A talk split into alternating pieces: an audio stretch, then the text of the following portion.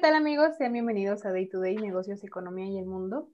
El día de hoy con, un, con el podcast No Nací Mujer para Morir por Serlo, donde hablaremos acerca de los feminicidios que se dan en México. Esto con referencia al 8 de marzo, el día en el que se conmemora el Día Internacional de la Mujer. Y para hablar del tema me encuentro reunida con Nadia Sierra, quien es abogada, feminista y activista política. Bienvenida Nadia, un gusto compartir este espacio contigo. Un gusto más bien el mío. Gracias por la invitación. Al contrario, gracias por aceptarla y créeme que eh, es un tema bastante delicado. De, yo creo que si pudiéramos evitar hablar de ello, lo haríamos, pero es una realidad, una realidad que vivimos las mujeres mexicanas. Y antes de empezar de lleno con el tema, me gustaría que nos platicaras un poco más acerca de ti.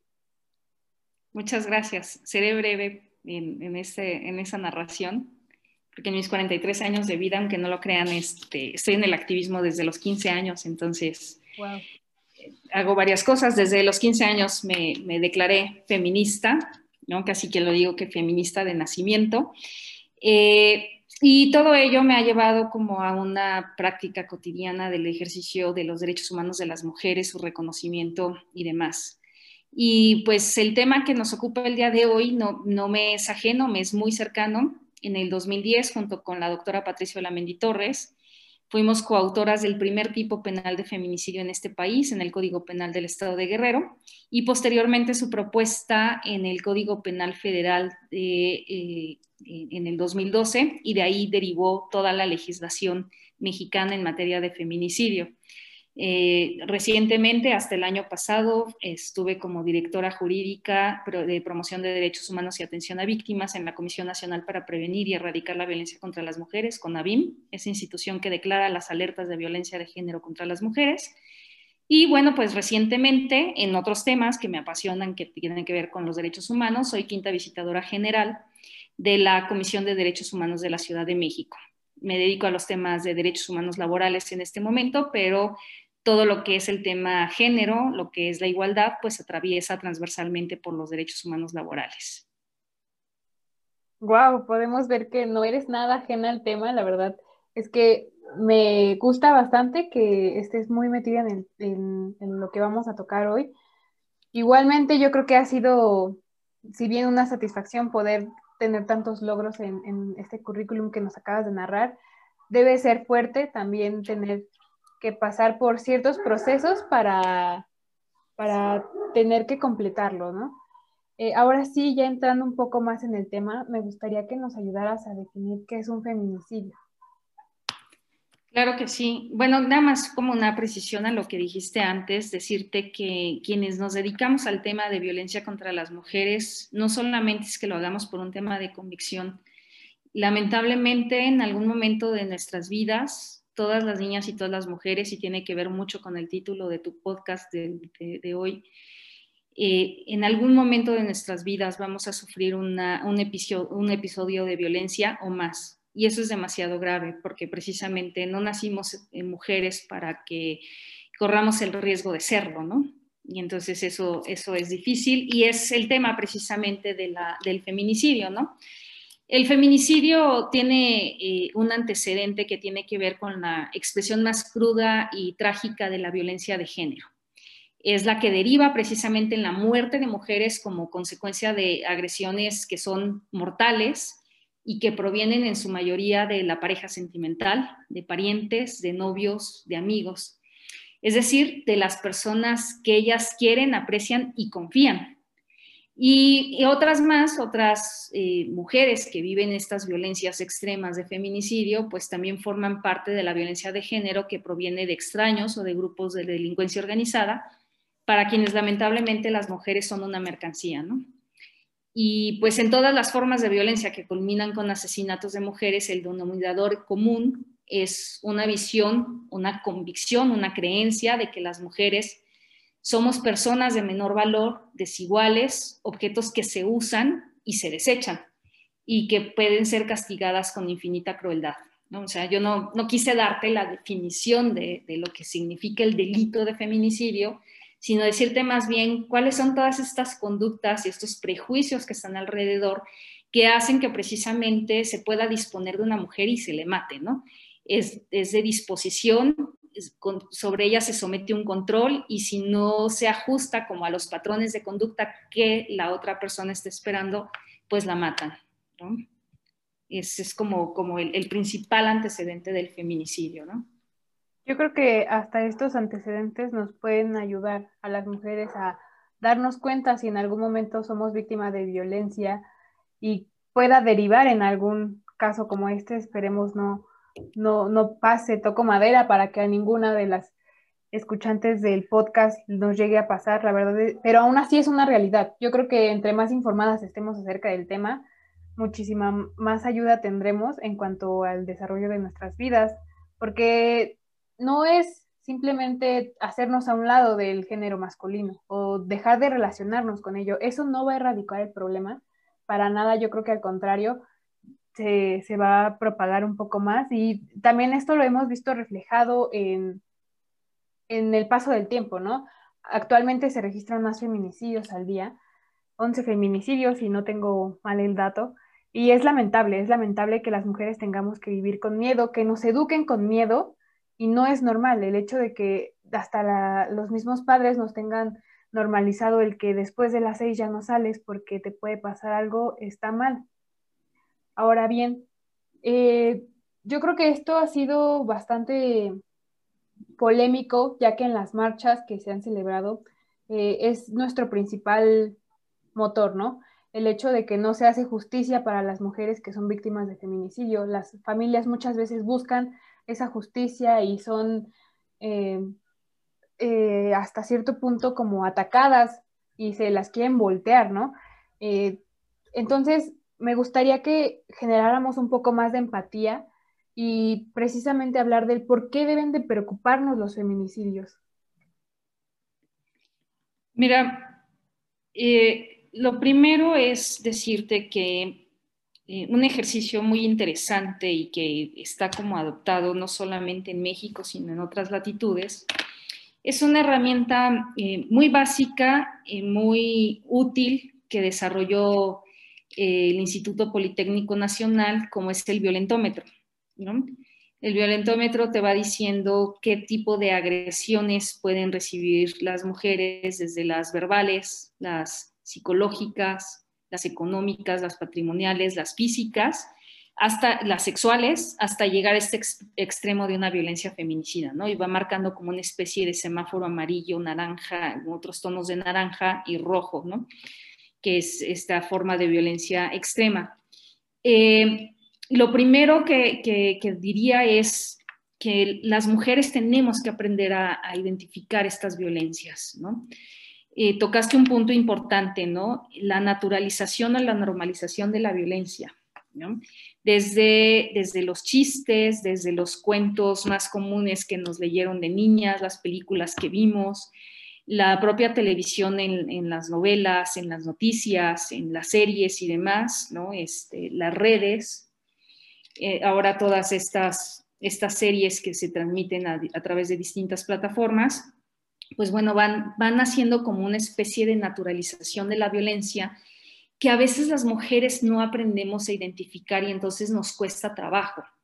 Después de ello, una vez que la, identificamos y que ya no la normalizamos, que, cuestionamos que eso no está bien, que eso atenta contra mi autoestima, que me hace sentir mal, que me parece que es incómodo, etcétera, y que, lo, que logramos ser conscientes de ello, la siguiente es eh, cómo ponemos un alto a esto y no solamente tiene que ver con una denuncia, no todos los casos en los que se vive violencia tendríamos que poner una, denuncia o presentar una queja, una cosa así, sino es cómo manejamos las situaciones con los, agresores o con las personas agresoras.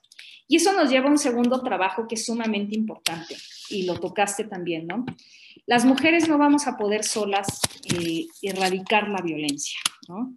Y creo que esta palabra erradicar voy bien lejos porque yo creo que nos van a faltar como un siglo todavía como para que podamos erradicar estas conductas agresivas y estas prácticas naturalizadas. Pero digo que no lo vamos a lograr solas si no tenemos a los hombres de nuestro lado, identificando precisamente que son agresores que generan conductas de desigualdad y que entonces los necesitamos generando eh, pues nuevos patrones de convivencia y relaciones igualitarias. Eh, evidentemente las mujeres, y precisamente el 8 de marzo es como el recordatorio anual, ¿no? aunque lo vivimos día a día y minuto a minuto, en realidad pues lo que nos dice cada 8 de marzo es cuáles son los grandes pendientes que tenemos con las mujeres, ¿no? y que a, pesar de que tenemos un reconocimiento de nuestros derechos desde 1993, desde que, de que en México desde 1957 gozamos de, este derecho al voto y entonces somos reconocidas como ciudadanas, y que a partir de esto pues hay leyes muy específicas para trabajar sobre estas problemáticas o que ya tenemos una obligatoriedad sobre la paridad de género, no solamente en la integración de los poderes, sino también eh, pues en, otros ámbitos de la vida privada, como los consejos de, las empresas, los sindicatos, etcétera, los consejos estudiantiles, pues eh, lo que se ve reflejado es que de todas maneras tenemos dos, dos temas muy, muy álgidos que no han logrado equilibrarse, que es la discriminación y la violencia contra la mujer. Y lo que te decía es que eh, no vamos a lograrlo solas, solamente haciendo esta lucha por nuestra cuenta, si no trabajamos también con, con los hombres. Y que eh, necesitamos generar relaciones igualitarias, que necesitamos generar nuevos patrones de convivencia, donde precisamente esta igualdad se vea en todos los planos, y no solamente como en el tema de hombres y mujeres, sino en toda su integralidad, ¿no? En la diversidad que somos y entonces, pues si somos hombres de las zonas rurales o de las comunidades y pueblos indígenas, pues se, pueda generar esta igualdad también alrededor de los pueblos y comunidades indígenas con las mujeres en las zonas rurales, etcétera, ¿no? Es decir, que, tendría que, ahora sí que tendría que volverse una costumbre, Pero eh, es mucho trabajo el que tenemos que hacer y entonces sobre esta profundidad pues tenemos que, tenemos que trabajar, ¿no? Te decía, por un lado, que las mujeres aprendamos a reconocer las violencias y que les pongamos un alto, ¿no? Muchos temas de acoso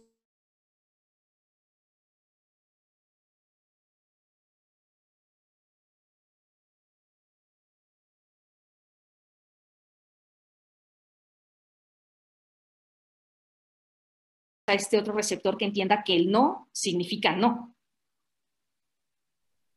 Sí, te quedaste en acoso otra vez. Sí. Este, lo que te decía es que eh, muchos temas de acoso podrían eh, frenarse y podrían solucionarse sin tener que llegar a una denuncia si las mujeres identifican que esa conducta es un acoso y ponen un alto y también nuestro receptor entiende que no significa no y eso es muy difícil, ¿no? O sea, eh, hacer entender a la contraparte, al agresor, que el no no es que me tienes que rogar tantito o si me insistes un poquito más o si le das la vuelta o si lo haces por la fuerza, entonces yo voy a acceder. Si no es, aquí pongo un alto y respetas, ¿no?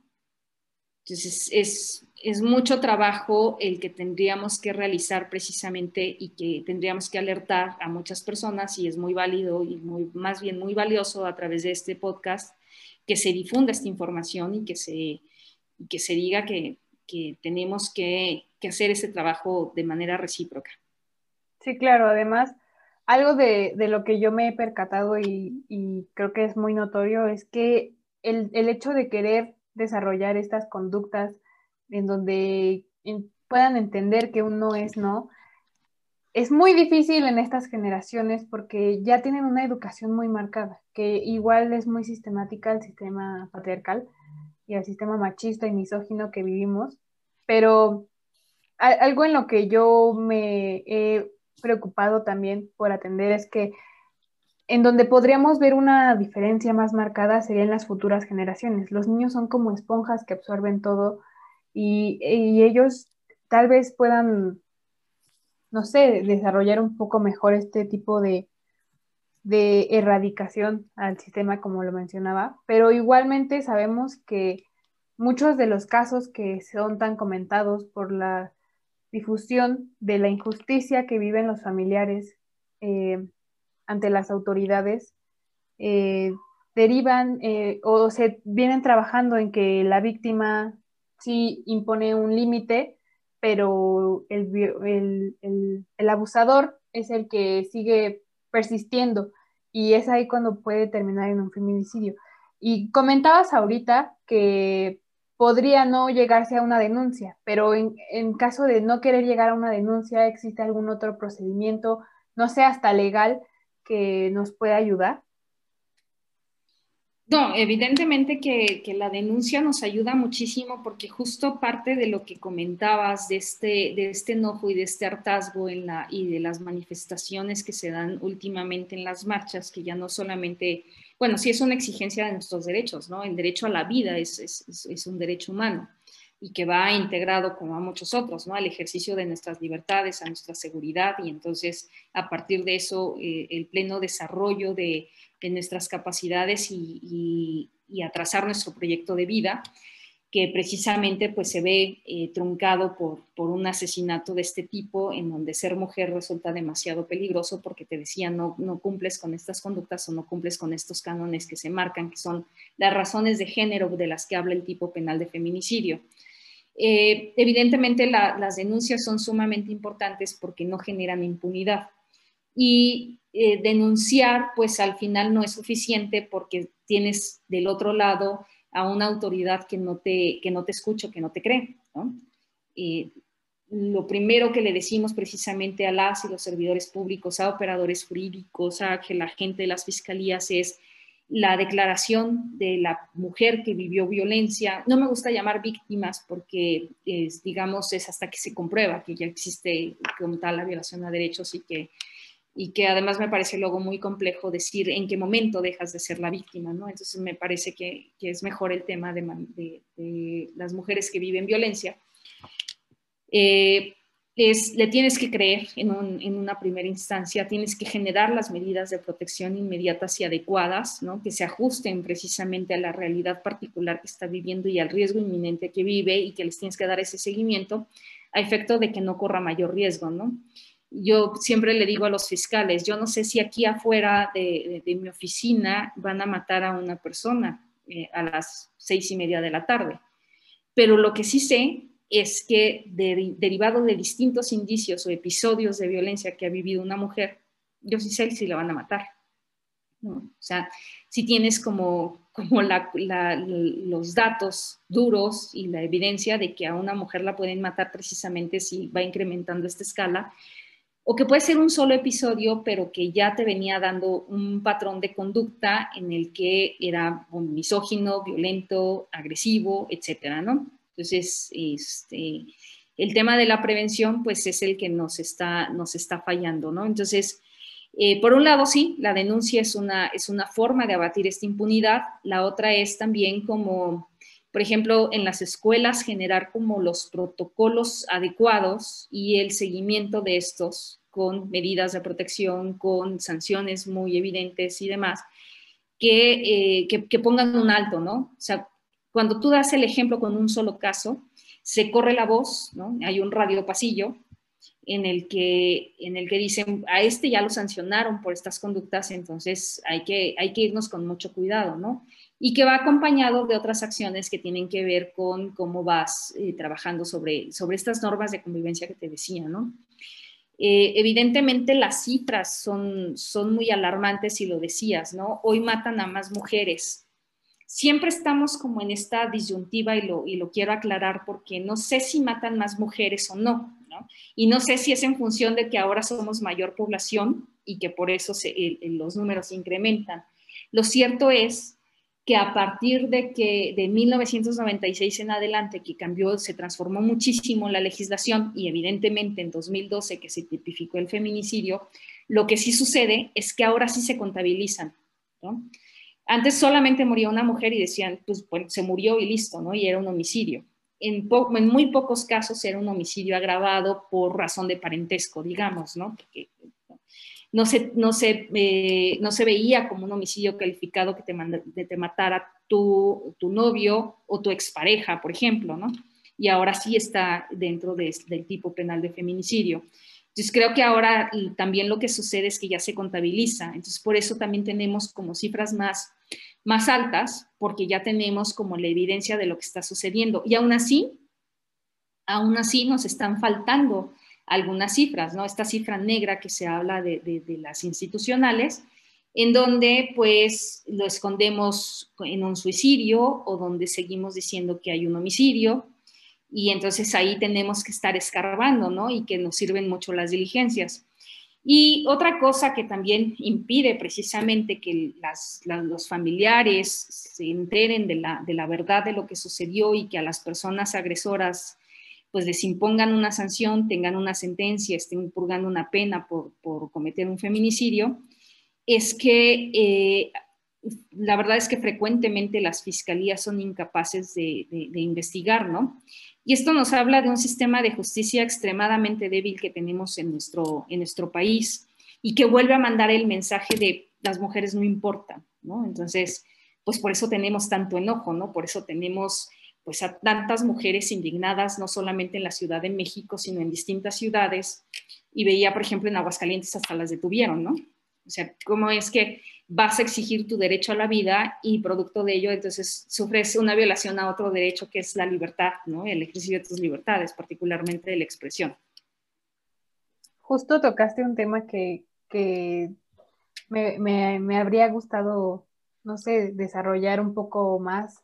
Eh, bueno, tal vez no desarrollar un poco más, pero yo creo que sí es un común denominador en todos los casos o las denuncias que, que han hecho tanto, tanto ruido en la sociedad y que más indignan, ¿no? El hecho de que las autoridades son incapaces de detener a los culpables y aún así los detengan, muchas veces no proceden, ¿no? Ya tenemos este caso hasta documentado de las tres muertes de Marisela, en donde la señora les entregaba al, al, al culpable de la muerte de su hija y aún así no procedía, todo lo señalaba, tenían eh, hasta, ay, no recuerdo el nombre, eh, mm, me ayudas cuando van a, testificar, a, testigos, cuando tenían ya testigos y, gente que podía corroborar que él era el, el autor del, la muerte de su hija y aún así no se procedía. O sea, sigue siendo un, pacto patriarcal justo que, que, ahorita ha sido muy sonado con nuestro presidente, ¿no?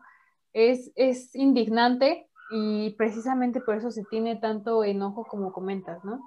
Y también tocando un poco el tema de, las leyes, eh, me gustaría hablar acerca de la Ley General de Acceso de las Mujeres a una vida libre de violencia. ¿Cómo es que se relaciona con los feminicidios?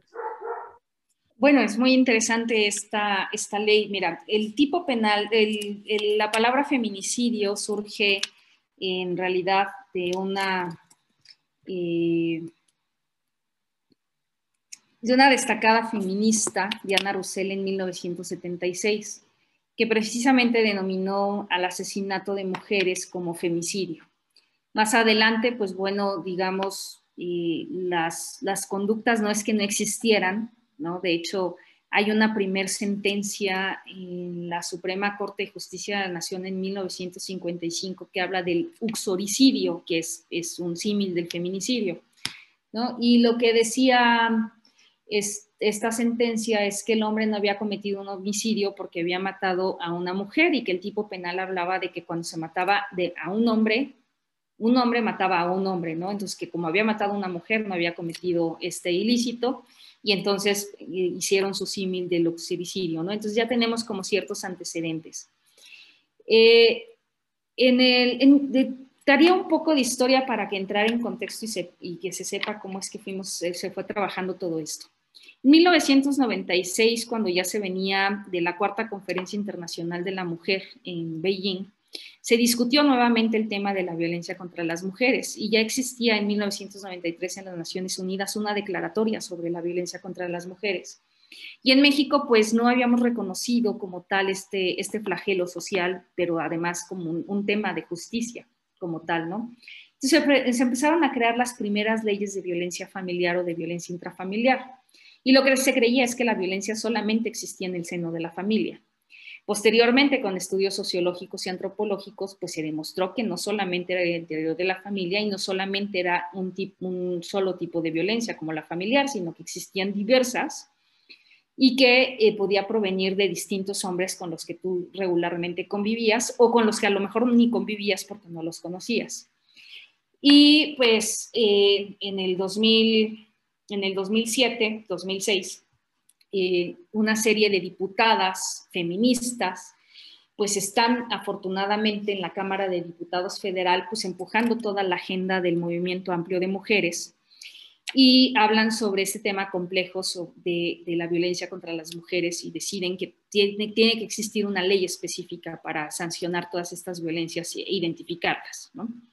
Y pues Marcela Lagarde a nivel Latinoamérica e Iberoamérica más bien, este, es quien, quien da como un primer concepto de feminicidio traducido de, de Diana Roussel, en donde precisamente habla de lo que significa esta esta violencia contra las mujeres y en el artículo 21 de la Ley General de Acceso de las Mujeres a una Vida Libre de Violencia define que la violencia feminicida es la forma extrema de violencia de género contra las mujeres, producto de la violación de sus derechos humanos, tanto en los ámbitos público como el privado. Ya no era solamente el asunto de la ropa sucia se lava en casa, sino todo, este asunto de la violencia contra las mujeres se vuelve un asunto público, pero también un asunto social y que está conformada por un conjunto de conductas misóginas que pueden conllevar a la impunidad social y del Estado y que puede culminar en homicidio y otras formas de, muerte violenta de las mujeres. ¿no? ¿Por qué habla de otras formas violentas? Porque hablamos precisamente de los suicidios y hablamos de otras situaciones muy penosas en donde las mujeres están en vida pero están, están muriendo. Eh, las agresiones sexuales, la violencia sexual deja unas secuelas tan impresionantes en la vida de las mujeres que lamentablemente podríamos decir están vivas pero están muertas, Se ha acabado su, alegría, se acabaron sus proyectos, se acabaron sus sueños y entonces pues, eh, o sea, como respirar no es solamente lo suficiente, ¿no? Entonces creo que esta Ley General de Acceso de 2007 a la fecha pues lo que nos ha enseñado es que tenemos un gran trabajo por delante y que nos ha, nos ha también permitido identificar otras violencias. Hoy por hoy, este, esta, esta ley se ha quedado muy atrasada.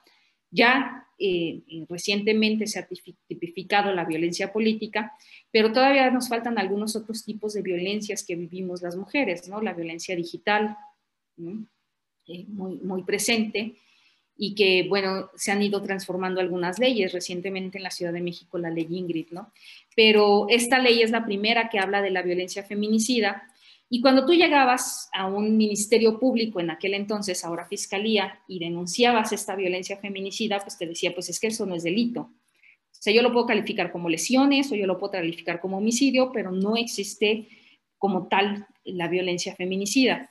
Y por eso fue que en el, en, el, transcurso del 2009, levantando diversos cuerpos de distintas mujeres que fuimos encontrando y que las procuradurías, tanto de Guerrero como del Estado de México, nos, nos permitieron levantar, decía la doctora Patricia Lamendi y a mí, pues fuimos construyendo un tipo penal de feminicidio que diera cuáles eran estas razones de género por las cuales matan a las mujeres y se construyó el tipo penal que después, te digo, se, se, eh, tipificó en todos los estados. El, el, último en tipificarlo en 2017 fue Chihuahua.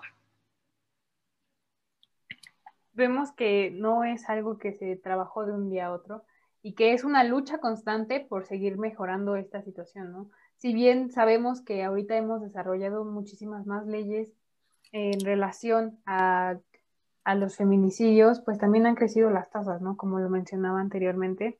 Igualmente es indignante y se tiene que seguir trabajando.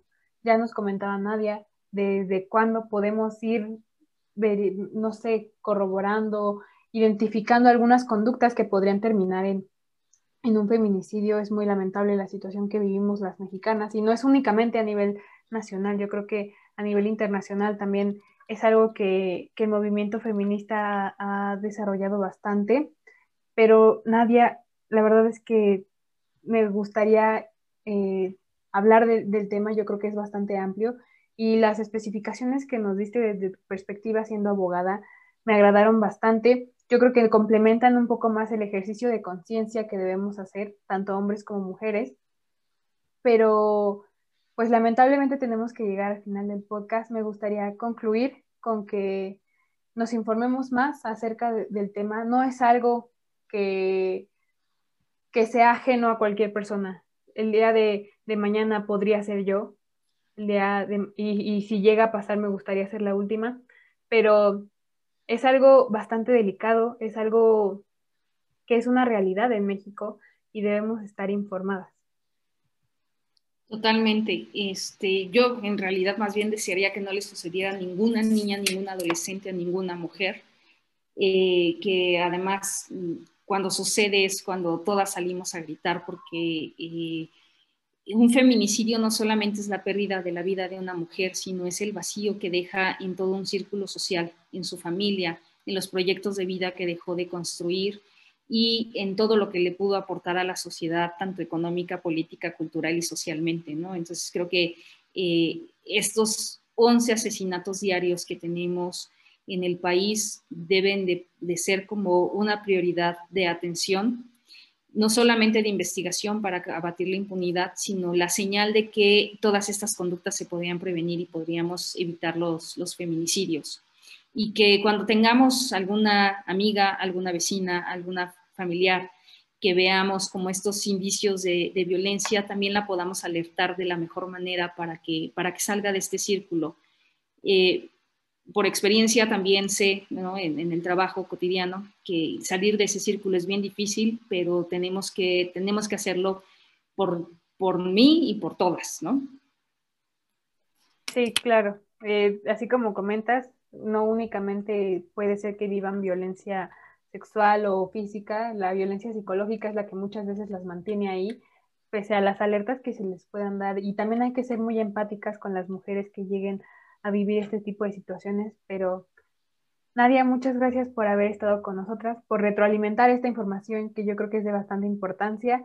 Eh, me cuesta un poco de, de, trabajo desarrollar este tema, creo que es un tema bastante delicado y pero pues nada, muchas gracias por haberte reunido hoy conmigo. Eh, estoy muy contenta de la plática que tuvimos. No sé cómo te sientas. También muy, muy contenta, muy agradecida por la, la oportunidad de, de platicar sobre este tema que es sumamente importante. Y amigos, muchas gracias por escucharnos, por haber seguido este contenido generado en, en torno al 8 de marzo en conmemoración al Día Internacional de la Mujer.